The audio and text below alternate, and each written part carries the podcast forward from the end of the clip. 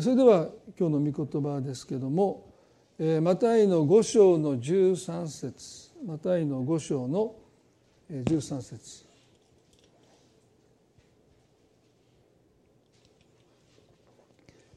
それではお読みします。あなた方は地の塩です。もし塩が塩気をなくしたら何によって塩気をつけるでしょうか？もう何の役にも立たず外に投げ捨てられ人々に踏みつけられるだけです。あなた方は地の塩です。もし塩が塩気をなくしたら何によって塩気をつけるでしょうか。もう何の役にも立たず外に投げ捨てられ人々に踏みつけられるだけです。あなた方は地の塩ですというこのテーマで今日はお話をしたいと思います。イスラエルには死海という場所がありますね世界で最も海抜の低い場所だと言われていますけども、まあ、そこにヨルダン川がこう流れ込んできますけども、まあ、そこでこう行き止まりなんですよね。えー、ですからこの死海というのは、まあ、水がこうそこにとどまっているんですけども年間の降水量がほとんどなりませんので、まあ、どんどん水が蒸発していく、まあ、すると当然この海水の塩分がですね濃度が高くなっていくまあそれがあれで、まあ、浮力が増してこう視界に書いた方はねそういう光景をご覧になったと思いますけれどもこう浮き上がなくてももう体がね浮かんでるだから本を持ち込んで、えー、まあこう浮かびながら本を読んでる方もね時々見かけますよね。まあ、そういう場所が、まあ、イスラエルにあります。で海水のまあ、塩分濃度は3%と言われますけど、まあ、視界はまあその10倍30%と言われていますよね。ですからある方がこの家のあのユニットバスの中にまあ30キロぐらいのお塩を入れて混ぜたぐらいの濃度だちょっとはっきりした数字ちょっと忘れましたけど、まあ、相当なお塩をあん中に入れてかき混ぜたぐらいの塩分濃度があるんだ、まあ、ですから目に入ったら大変ですねだからもう、えー目をつけて泳いだらもう目が痛くてですねもうすぐに洗い流さないといけないぐらいに、まあ、そういう塩分塩分濃度が高い場所ですよね。イエスの時代も、まあ、司会は塩の生産地として、まあ、その以前からですけども、えー、まあたくさんの塩を、まあ、沿岸部分にはもう塩の塊がゴロゴロしてますからね貧しい人はもうそこから塩を持ってきて、まあ、その塩を使って食事をしたということも言われています。でもあの純度の高い混ざりっ気のない塩を、まあ、生鮮してあの手に入れようとすると、まあ、割と高価になりますよね。ですから、まあ、英語の給与を意味するサラリーはこのラテン語のサラリウムから来ていますから、まあ、当時お塩をね給料として払ってたわけじゃないですけどもまあサラリー給与の、まあ、まあ、言語のね元の意味をするのがお塩だったということは、まあ、それだけ、まあ、高価なものなんだろうというふうに思います。でまあイエスの時代からはるか前から今日に至るまでこの塩の役割っていうのは防風ですね。この食物が腐りにくくするという働きがあります。で細菌っていうものが発見されたのはもうずっとずっとずっと後ですから、まあ、人々はね当時細菌というものがあって、まあ、その微生物が繁殖して食物が傷んでいく腐っていくということはみんなその細菌という存在を知って理解してるわけじゃなくてまあそういうものなんだというですね、まあ、そういう経験を通して知っていました。それに対してお塩を塗り込んでいくと、まあ、この腐敗していくというか、えー、腐りにくくなるということも生活の知恵として知ってたんですね。でもイエス様は、まあ、世界の作り主ですから、まあ、当然人類が細菌を細菌を発見する前からですね、まあ、食物を腐らせてるのは微生物が繁殖して、まあ、物が傷んで腐っていくということはご存知の上でここで「あなた方は地の塩です」とおっしゃったんですよね。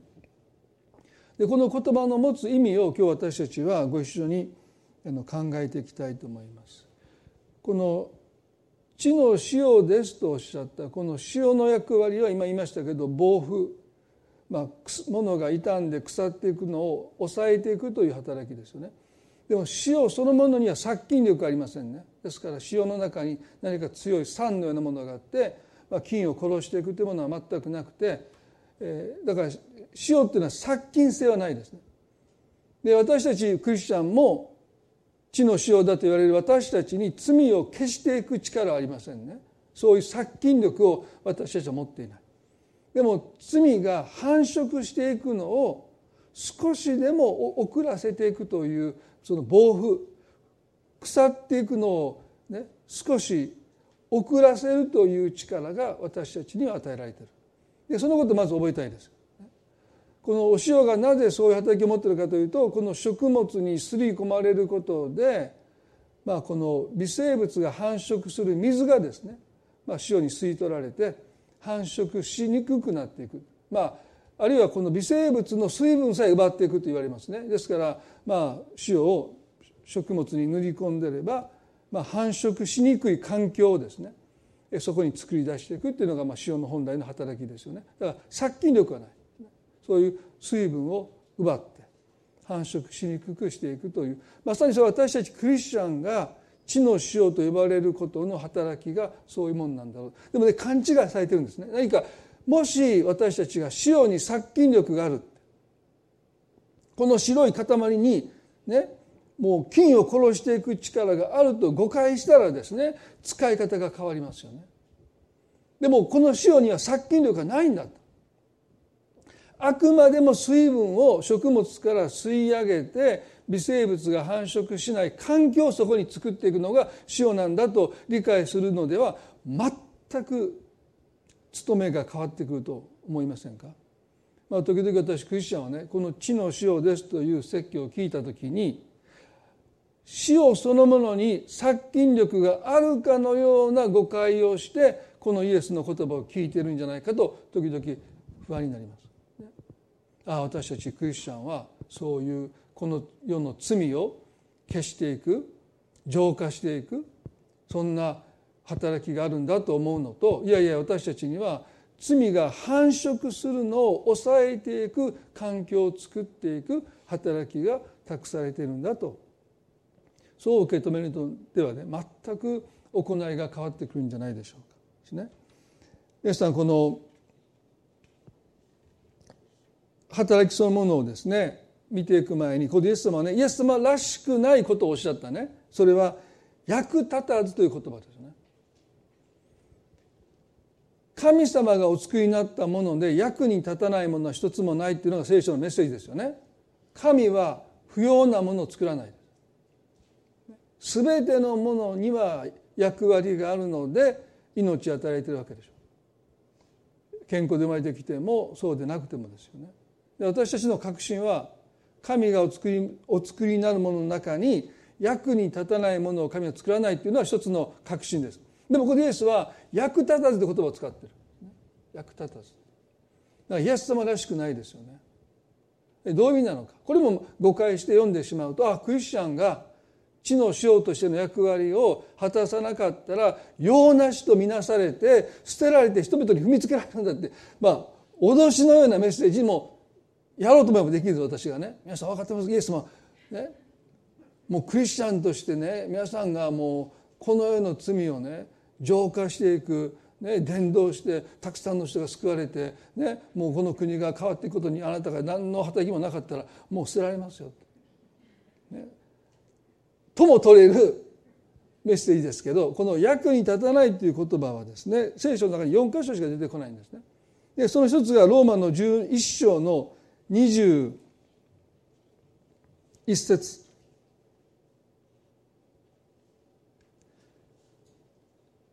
彼らは神を知っていながら神を神として崇めず感謝もせずかえってその思いは虚しくなりその鈍い心は暗くなったのです。22節ですね。彼らは自分たちは知者であると主張しながら愚かになり朽ちない神の栄栄光を朽ちる人間や鳥獣這うものに似た形と変えてしまいましたこの一章の22節の彼らは自分たちは知者であると主張しながら愚かになったというこの愚かになったという言葉が役に立たないというイエス様がおっしゃった言葉と同じギリシャ語が使われているんですね。でこれは役に愚かになったっていうのはバカになったってことなんですよ。バカになった。でバカになったっていうものを辞書で皆さん調べてくださいね。バカになったという言葉の一つの意味は本来の機能を失ったってことです。だからだからネジがバカになっていますね。であれは別にそのアホになったって意味じゃないんですよね。ネジアホになりよったって。大阪ね大阪人もアホってことを使わない。アホアホやこいつ。言わないですねバカになったってでもバカになったっていうのは本来の機能を失ったってことですねだからイエスが役立たずだっていうことを言ったのは別にそれは生産性においてあの人役に立つ役に立たないっていうことを世間一般で言う時にはそれは生産性ですよね。何かを益なるものを生み出せるかどうかっていうことで役に立つ立たないっていうことを世間一般で言いますけどイエス様がここでおっしゃったのはそういう意味じゃないですね。本来持っている役割を見失っていることを役に立たない。まあそういう意味ではそうですよね。だからネジを、まあ、あの私もよくやりましたけどこのサイズの合わないドライバーで無理に開けようとしたらあのネジのあの十字のところが潰れちゃってですねもうえらい目に遭いますよどうやって抜いていいか分かんないあれはバカにしたんですねもう私が無理にこうサイズの合わないドライバーで焦ってグイグイやるもんだからそこが潰れちゃってですね本来そこにドライバーがぴったり収まって回せばねネジとしての役割が果たせるんですけど私がもうグイグイグイグイやって気が付いたらもうもうなんか丸くなってどうやってもうなんかあとはもう引き抜くしかないぐらいのねだからそこで無理に力をかけて本来の形形状を壊していって機能が失われていくということを、まあ、聖書は役に立たなくなる。でクリスチャンが知の塩としての働きを見失うことをイエスはここでおっしゃっている。だから別に生産性とは何の関係もないんです。私たちが働けても働けなくなったとしても関係ない。知のしようとしての務めというものを私たちがしっかりと見据えて、ね、そうそうその働きを私たちが、理解して用いていくならば、私たちがたとえ寝たきりになったとしてもですよ。もう全く動けなくなったとしてもですよ。ね地の塩としての働きはそこにあるんだということですよね。ですから世間一般でいうところの役に立たないということをイエス様がおっしゃったわけではないということをまず覚えていながらですねこの地の塩としての働きとは何か私ねこの第一コリントの7の14ちょっとこれ最初開きたいですけど第一コリントの7の14にこういう聖書の言葉があるんですね。これは結婚においての未信者との結婚した人に対してパウロの言葉なんですね。なぜなら信者でない夫は妻によって聖なるものとされており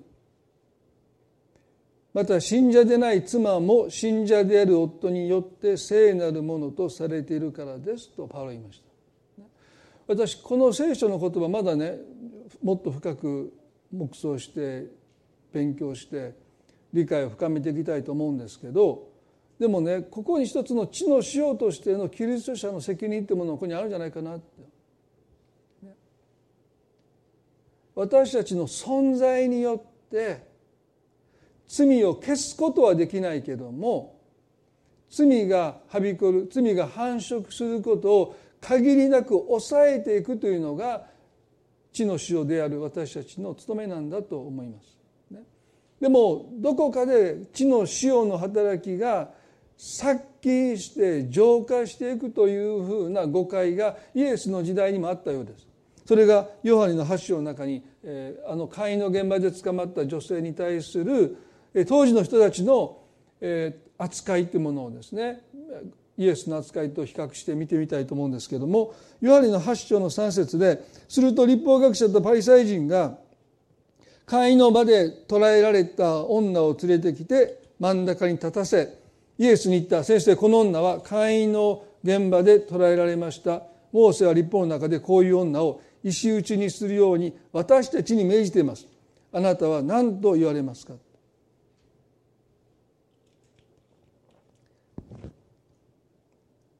彼らは会員の現場で捕らえた女性をイエスの前に引きずり出して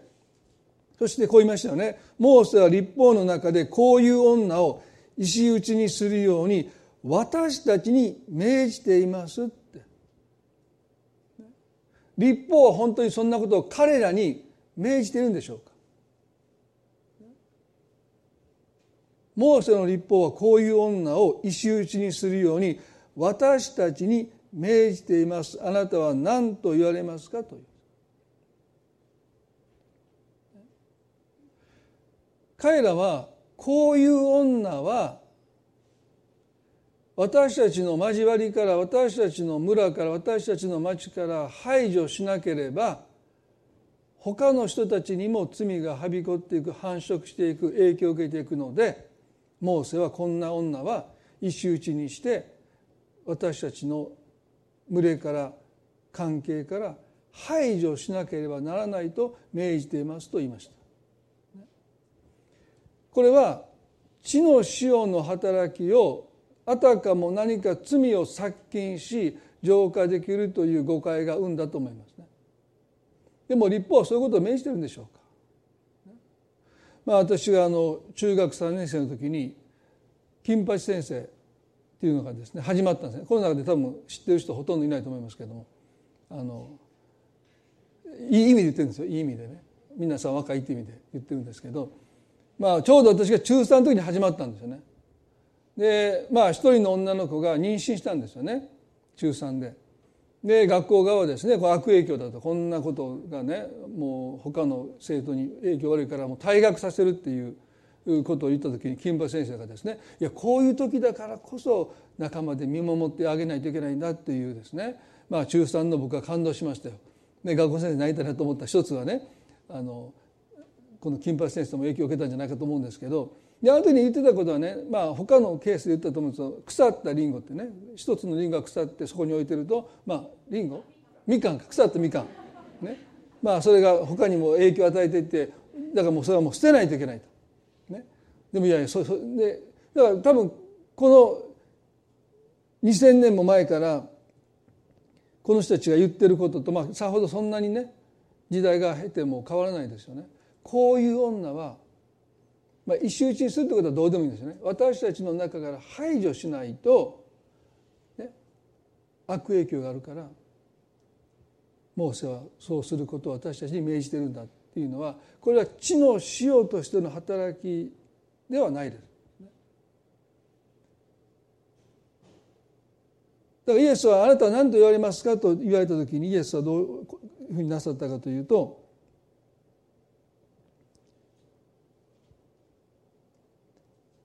身をかがめて何かを書き始められたと書いてますね。皆さんローマの5章の13節に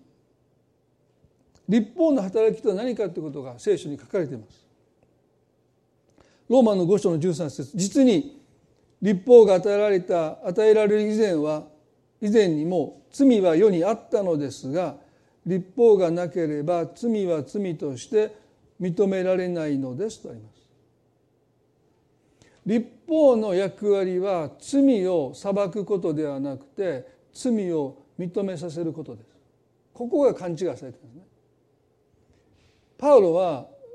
モーセの立法が与えられる前から罪はありましたって。そうですよね。アダム以降モーセまでの時代罪はたくさんあったんだけどでも立法がなければそれを罪に定めることができないって言いました。まあ、2000年の2020年の6月30日に道路交通法が大幅に改正されてこの煽り運転というものは処罰対象になりまし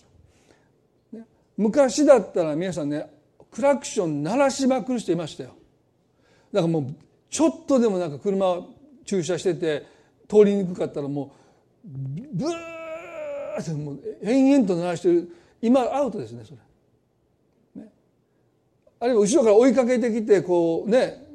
車間距離を詰めてきても今はもう処罰対象ですよね。で昔はもうそういう裁けなかったのでまあ多分注意勧告ぐらいじゃないですかねそんなことしちゃダメよみたいな。でも危険運転の適用も大幅に変わりましたよね。まあ、一つはあの亀岡であったあの未成年の人が無免許の車で無免許運転して登校中の児童の列に突っ込んだという大きな事件がありましたけども、まあ、その時に未成年で無免許で運転していても危険運転とみなされなかった現行法では当時の。でもうそのご遺族の方はそれあまりにもおかしいじゃないかと。もうそもそも免許がなくて車を運転するってことがもう危険運転なのにそれは今までの危険運転のその範疇に入ってなかった。まあまあそういう意味では乖離してますよね。だから多くの人はそういう被害に遭っても法律がなかったので、まあ、裁きようがなかったからまあもう悔しい思い辛い思いをしてきた人がたくさんいた。でようやく、まあ、道路交通法が改正されて、まあ、危険運転の適用がかなり広まりましたし、まあ、飲酒運転の刑罰もかなり重たくなった。まあ、僕が若い時なんていうのはもう会社の帰りなんかみんなお酒飲んで車運転してましたからね。すごい時代だったと思いますよね。でももう今今当然今もう一発アウトですからね。だからそういう意味ではこの立法のもともとの本来の役割は裁くためではなくて罪を罪として認めさせることなんだと聖書が書いてるんですね。だからあの会員の現場で彼女を捕らえた人たちは彼女がしていることは罪なんだと認めさせることは立法の働きに仕えていることですよね。あなたのしていることは立法に反している会員の罪ですよと彼女に認めさせることは立法の働きですけれども彼らは意思を取ってこんな女は石打ちにするように私たちに立法を命じていると言って殺そうとした排除しようとしたことはこれは立法の範疇を超えてるイエスは「あなたは何と言われますか?」という質問に対してさっき言いましたけど身をかがめて何かを書き始めた。で何を書いてたか分かりません。ね、へのへのもへの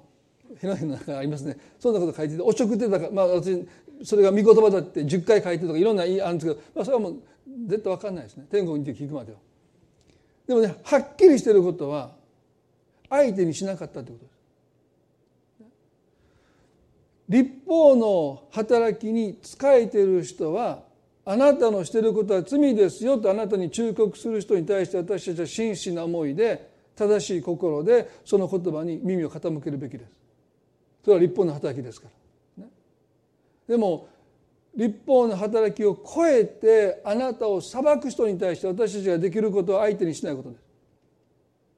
自己弁護する必要もない。もう相手にしないっていうことをイエスがここで私たちに示してくださっただからイエスは何と言いますかと言われても彼らに答えようともなさらないでもう地面に何かを書いておられたそれは彼らが立法を乱用しているからですねだから私は見極めないといけないですね愛を持って真理を語ってくれる人すなわちあなたのしてることは罪ではありませんかとあなたに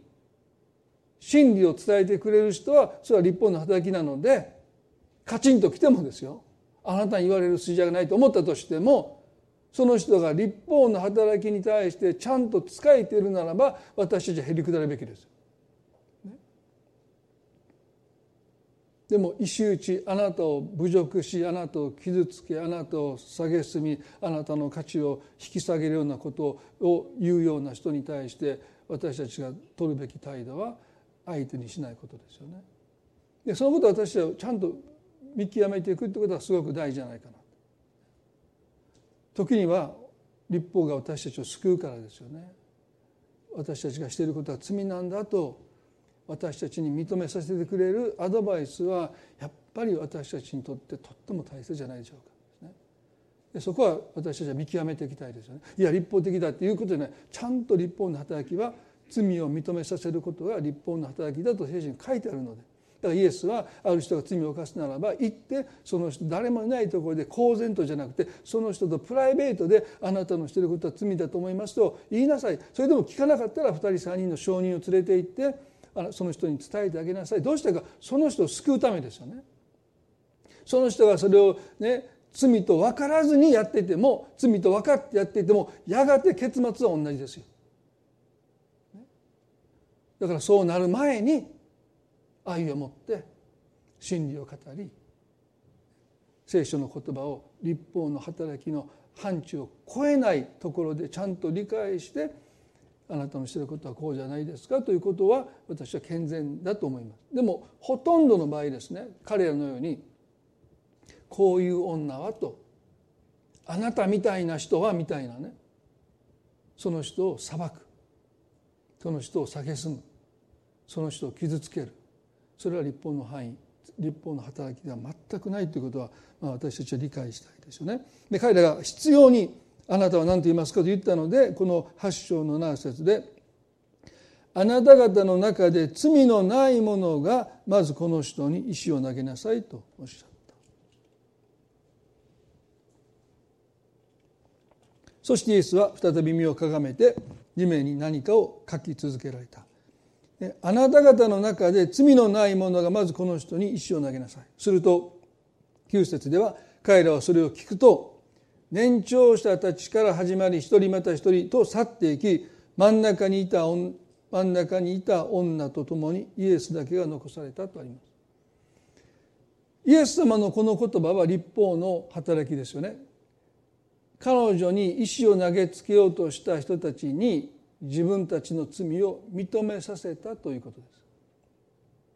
でもね私いつも驚くことは年長者から立ち去ることをイエスが許されたということなんです。ね、普通だったらあなたたちも同類じゃないかイエスはある時には心の中で女性を情欲を持って見る者は会員の罪を犯したともおっしゃったのでこの女とあなた方は何の変わりもないのででここにとどまれって、ね、そしてイエスだけが罪をお持ちじゃないのでイエスが石を手に取ってそこにいる男たちを含めてイエスが石を投げてもいいのにイエスは彼らが立ち去るのをただ見ておられた。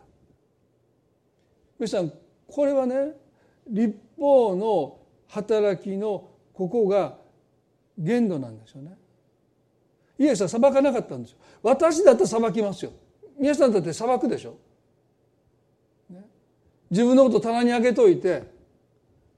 女性に石を投げつけて殺そうとする人たちの罪が明らかになったらね。同じことあなたもしてるじゃないかって。よくもまあそんなことあなた言えるなって言って多分責めるはずなんですけどイエスは責めもしてない。ただ彼らに罪を認めさせたということがこのイエスの言葉の一つの務めの終わりです。で私よく思うんですね。なんでイエス様は彼らに待てって言わなかったのか。だって石を投げて殺そうとしてた人たちですよ。それを年長者から立ち去っていくのイエスは黙って見とられた。そして女性だけが一人そこに残された。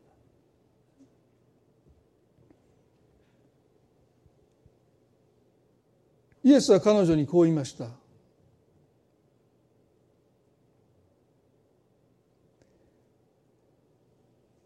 8章の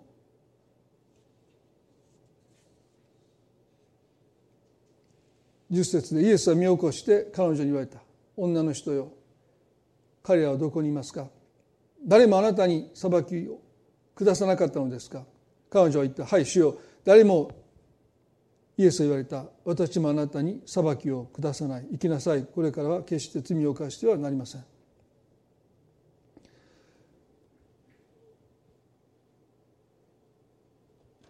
時々この箇所をですねいろんな解釈がされるんですけど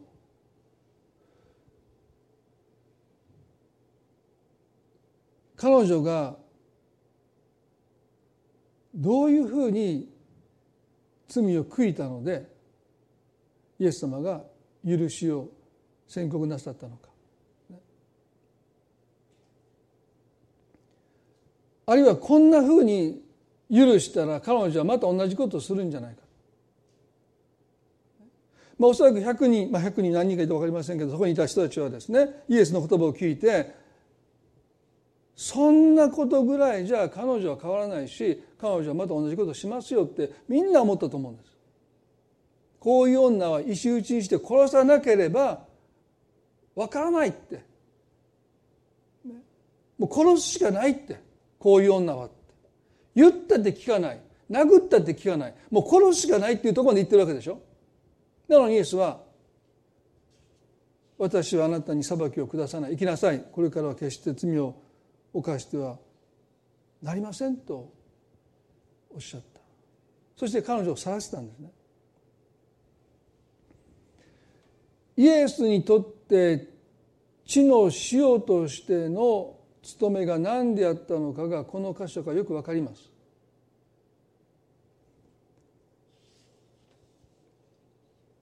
地の塩としての役割とは先ほど言いましたけど殺菌能力はないんですね塩に。罪を消せないんですね。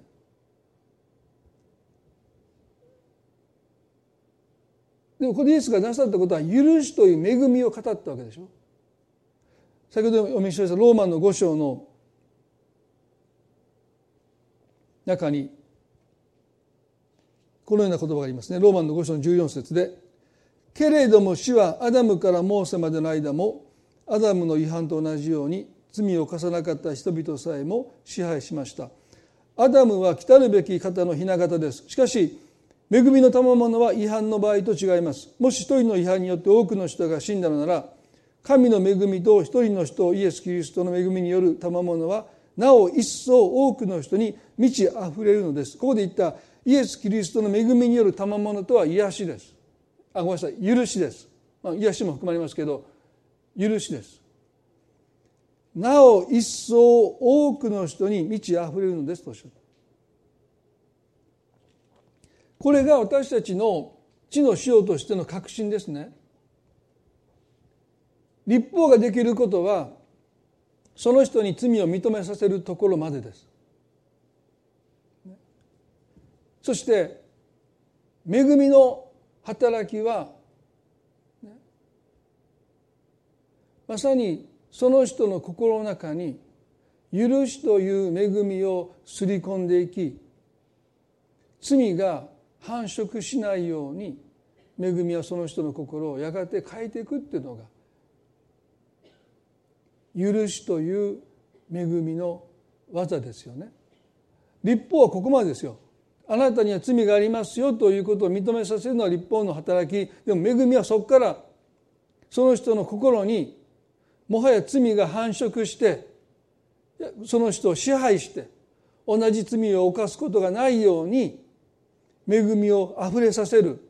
ね、だから聖書の中にはこのローマンの5の20には立法が入ってきたのは違反が増し加わるためでした。しかし罪の増し加わるところに恵みも満ち溢れましたって。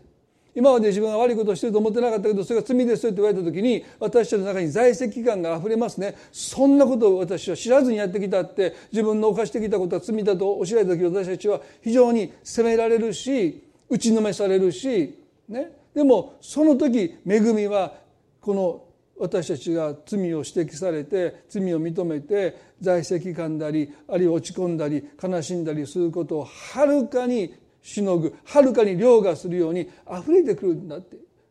どうもその中でパウロは言いました、ね、皆さんこのこの場面にもう一度戻りたいと思うんですね。なぜイエスが彼女の中に悔い改めてる印もないのに私もあなたを裁きをあなたに裁きを下さない。生きなさい。これからは決して罪を犯してはなりませんと。私思うんですね。彼女はおそらくもしかしたらまた罪を犯したかもわからない。でも彼女が二度と罪を犯さなくなるために必要なことは彼女を撃ったり彼女を傷つけたり彼女を苦しめたり彼女を恥ずかしめたりすることでは決してありません。散々そういう目に遭ってきたんでしょ。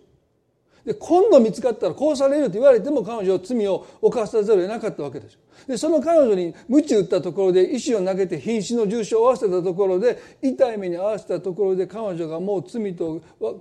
分かりを告げて罪を犯さなくなることなんてありえない。イエスがなさったことは許しという恵みを彼女の魂にすり込んだわけでしょ。これが塩の務めなんですよ。そして彼女の心に罪が繁殖するその繁殖を恵みがやがて押し止めて誘惑が来るけども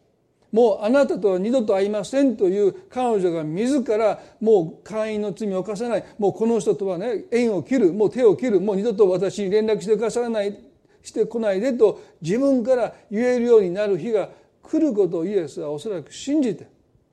もうそれしかこの人が罪から解放されるのはこれはもう死をすり込む。すなわち恵み許しの恵みを彼女の魂にすり込んでいくこと以外にこの人が罪の生活から清められることはないということをイエスはご存知でした。もちろん彼女がねイエス様の救い主と信じて救われたら救われますよ。でも同じ罪から必ずしも解放されるかどうか分からない。救われてるけども同じ罪を犯し続けていく彼女を何が清めるかというと罪の許しの恵みを彼女の魂にすり込む以外に罪の繁殖を抑えることができないことをイエスはご存知でした。皆さん私たちは反対のことをしがちですよね。きつく強く言えばこの人は罪を犯さなくなる。全くの誤解です。もしそうだったイエスはここでかなり厳しく彼女に叱責与えて恥ずかしめて、こんな目に遭いたくなければ二度と罪を犯さないでっておっしゃるはずなのに私はあなたに裁きを下さない。生きなさい。これからは決して罪を犯してはならないとおっしゃった。これはイエスが地の塩として許しの恵みを彼女の魂に彼女の心にすり込まれた瞬間です。そしてまた罪を犯して連れてこられたらイエスは同じことをなさったと思う。それ以外に方法がないからです。それ以外に方法はないんですで私たちはそのことを受け止めたい。それ以外にも方法はないんですよ。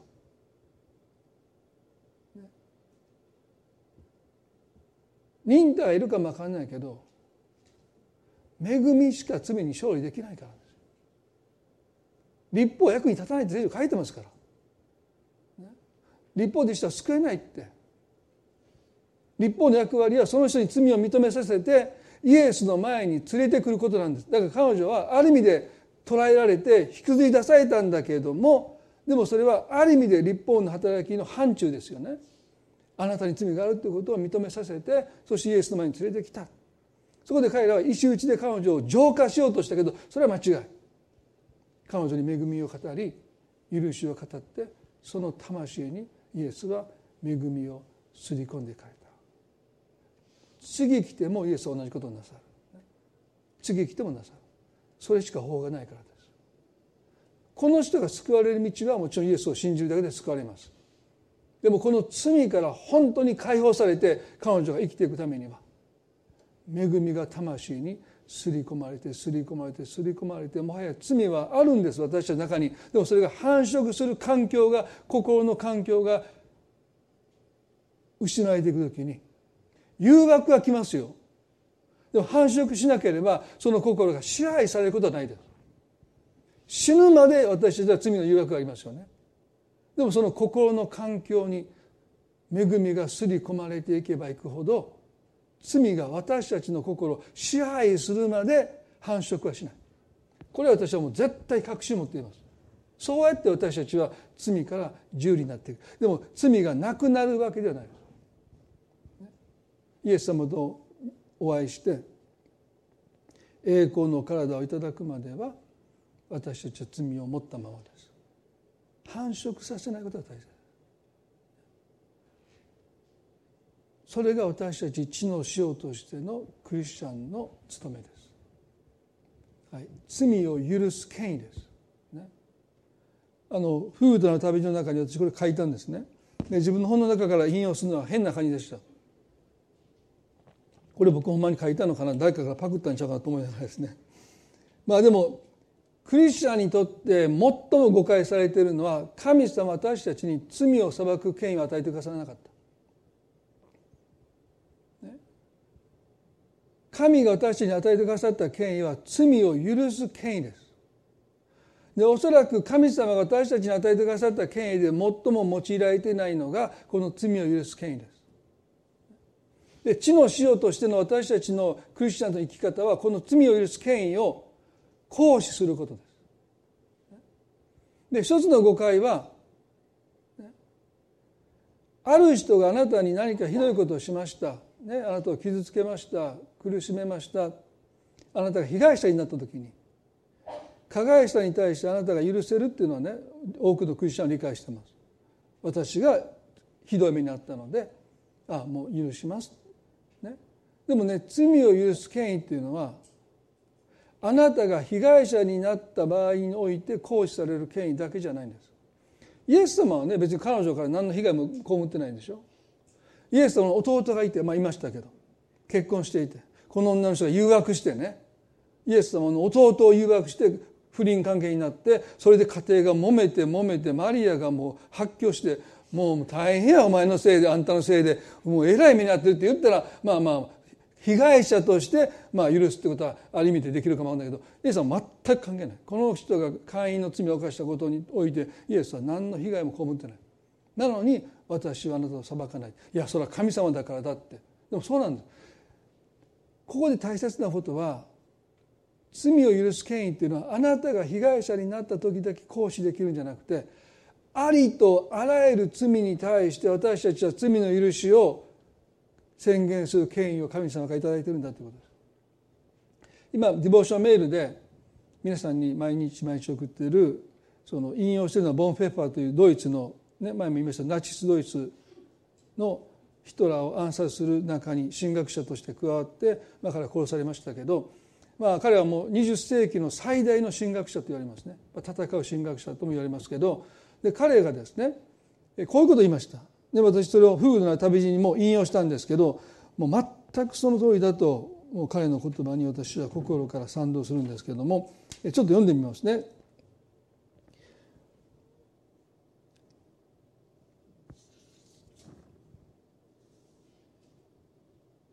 今やそのキリストを通して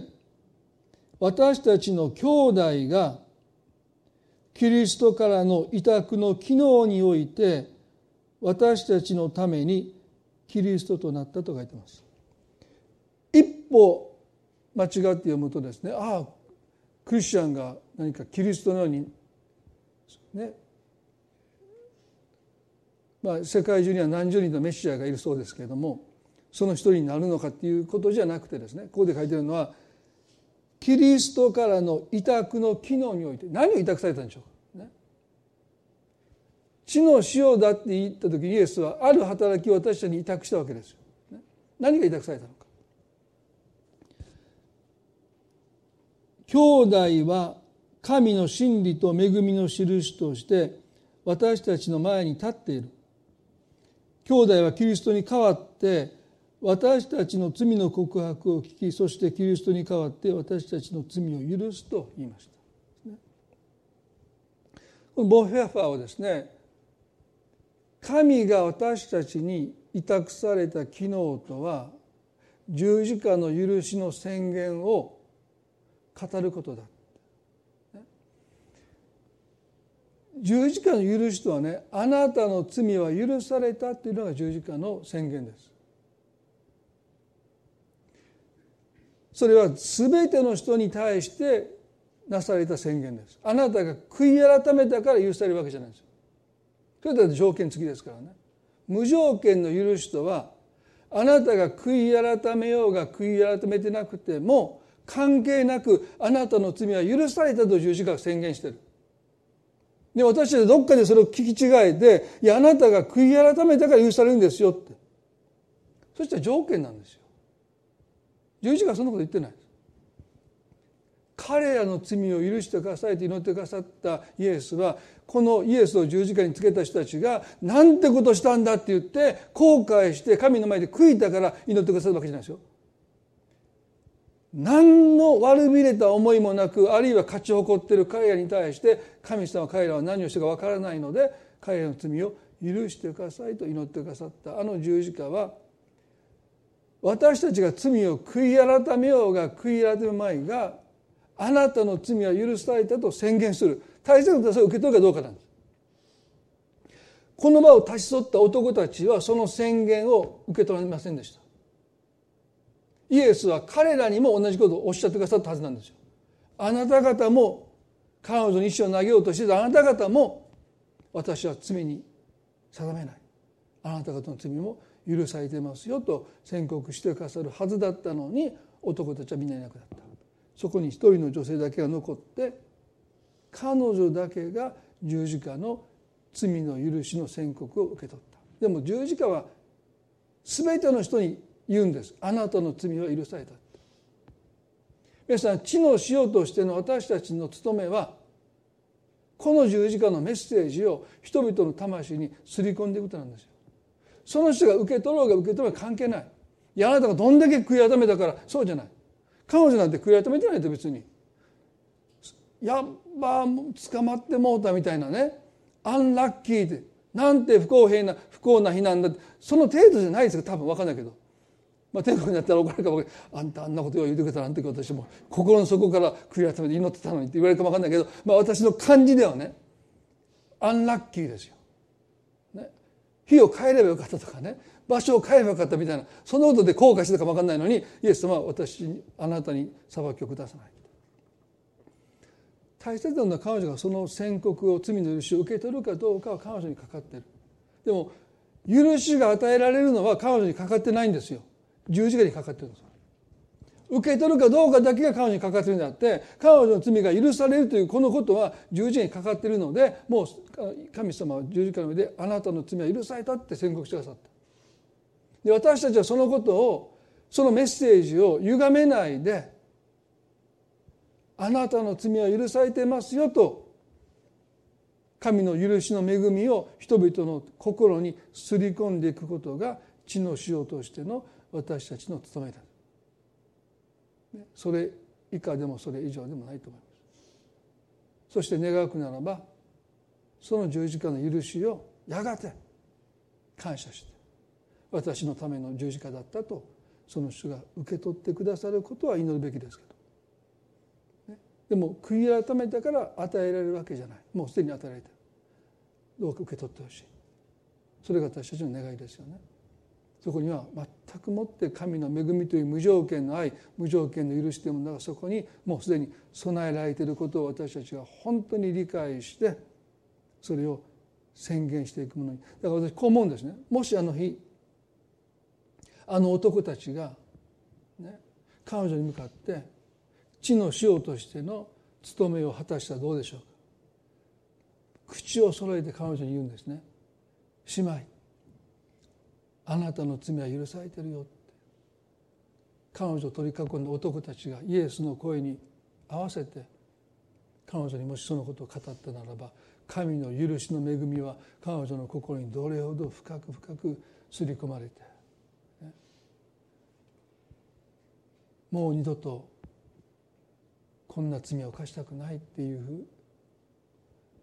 恵みが彼女の心を圧倒したかも分かんない。よそはよく分かりませんけどね。でもそれこそが私たちの務めなんですよね。イエスが罪の許しを宣告しておられるならば私たちもその声に合わせて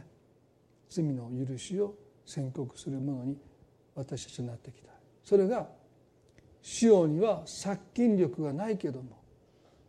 罪を繁殖させる環境を取り去っていく働きが使用にが与えられているということの意味なんだろうと思います。一言お祈りしたいと思います。恵み深い私たちの天の地の神様地の塩としての務めを私たちは時々勘違いしています。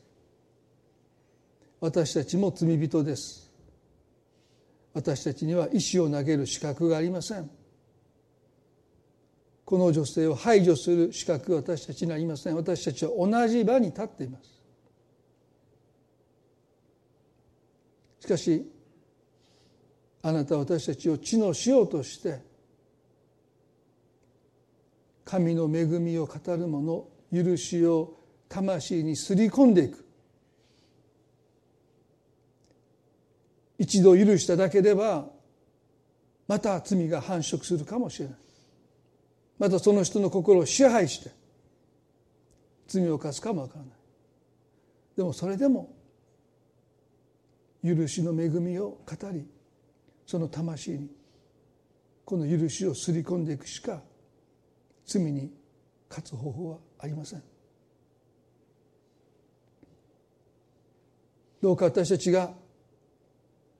地の塩としての働きを間違って理解してあの男たちが彼女に石を投げつけようとしたこの過ちに私たちが陥ることがないように十字架の宣言あなたの罪は許されたというこの宣言をもって神の許しを語り続けていく私たちとしてくださるように祈ります。どうかそうやってこの許しの恵みが人々の心にすり込まれてすり込まれて罪が繁殖する機会をどんどん失っていってもはやその人を支配できなくなるぐらいまでに恵みが満ち溢れましたとあの聖書の言葉がその人の中で実現していきますようにどうか私たちを用いてください。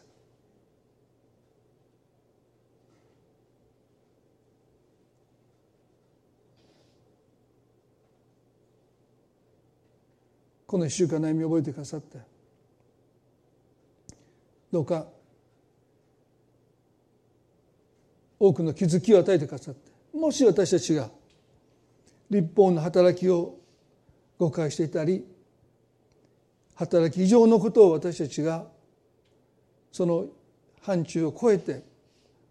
行っていたりするかもしれない。どうぞ。目を開いてください。